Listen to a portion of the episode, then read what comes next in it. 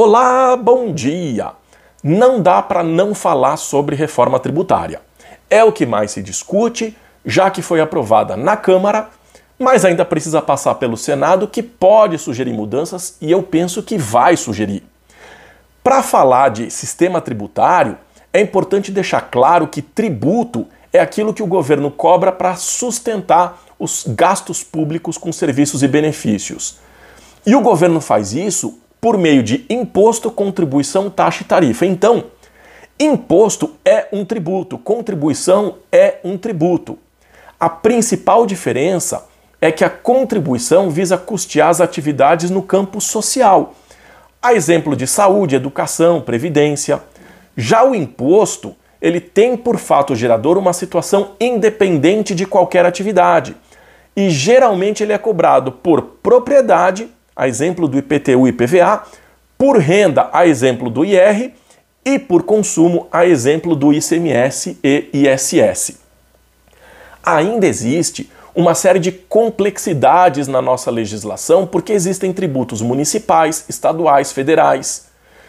E esse dinheiro é, serve para o governo poder cuidar dos hospitais, das escolas, da segurança, fazer obras.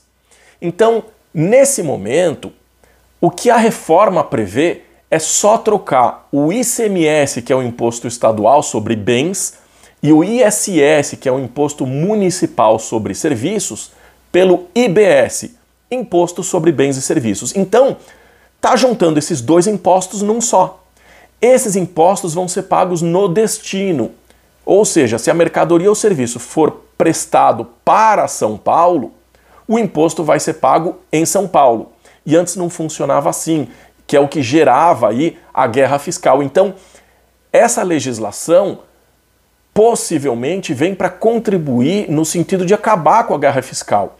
A guerra fiscal é quando um estado ou município negociava os impostos, reduzia os seus impostos para poder ser mais atrativo para as empresas.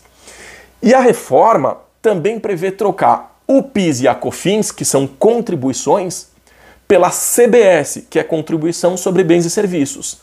Então, o que era imposto ficou como imposto. O que era contribuição ficou como contribuição.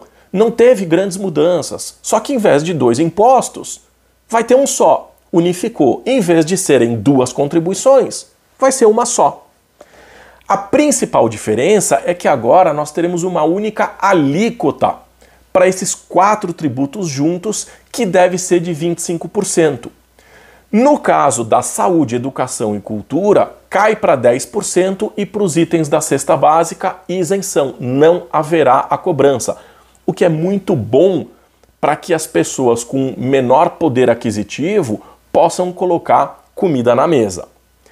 Agora, existe ainda um quinto tributo que é o IPI, Imposto sobre Produto Industrializado, que era cobrado na importação e na indústria, e vai passar a se chamar IS, Imposto Seletivo.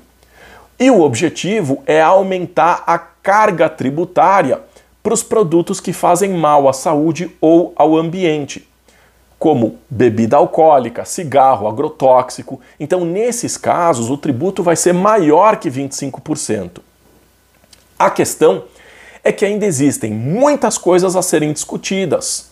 Por exemplo, que produtos que vão fazer parte da cesta básica e, portanto, vão ficar isentos de tributos? Isso não está claro. Considerando que nós teremos uma alíquota única, como é que ficam os sistemas de tributação? O Simples Nacional, o lucro presumido, o lucro real? Porque o Simples tinha uma alíquota unificada.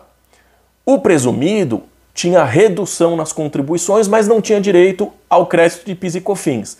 O lucro real tinha compensação de prejuízo fiscal e os créditos de ICMS, PIS e COFINS. Como é que vai ficar agora? A legislação diz que haverá um regime especial para o turismo, e isso vai englobar hotéis, restaurantes, aviação, parques de diversão, mas não temos respostas ainda para essas questões, como é que isso tudo vai ficar. Então, a impressão que eu tenho é que ainda existem arestas que precisam ser aparadas e o Senado vai ter que trabalhar em cima disso, e eu entendo que precisa passar por um crivo mais técnico, as empresas precisam ser ouvidas, a sociedade precisa se manifestar.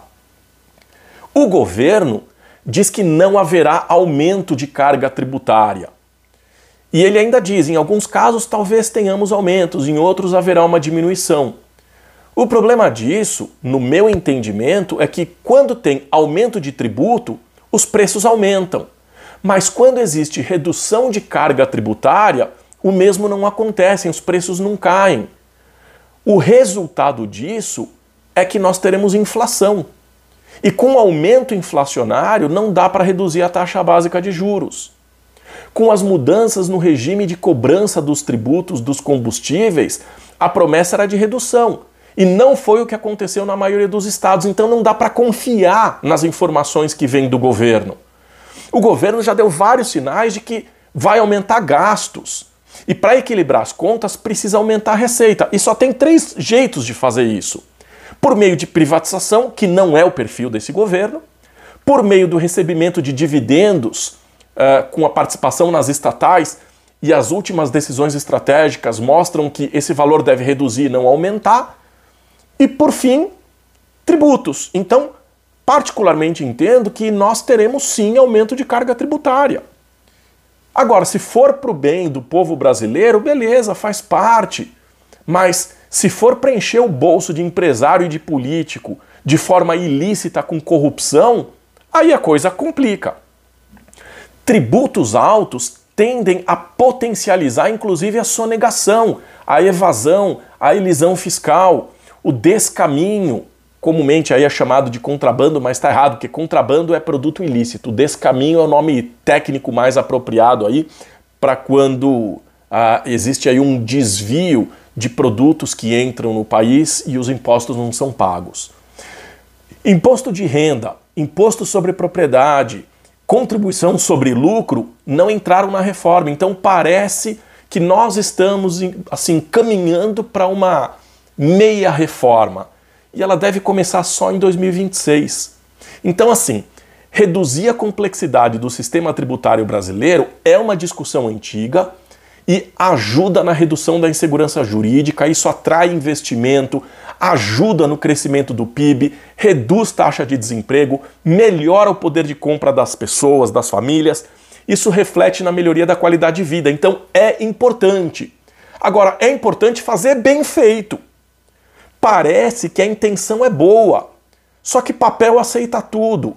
Então precisa ver se na prática vai funcionar ou se, metaforicamente falando, vai faltar combinar com os russos, que é a expressão usada quando algo que deveria ser bem planejado, parece ser bem planejado, na verdade não acontece de fato.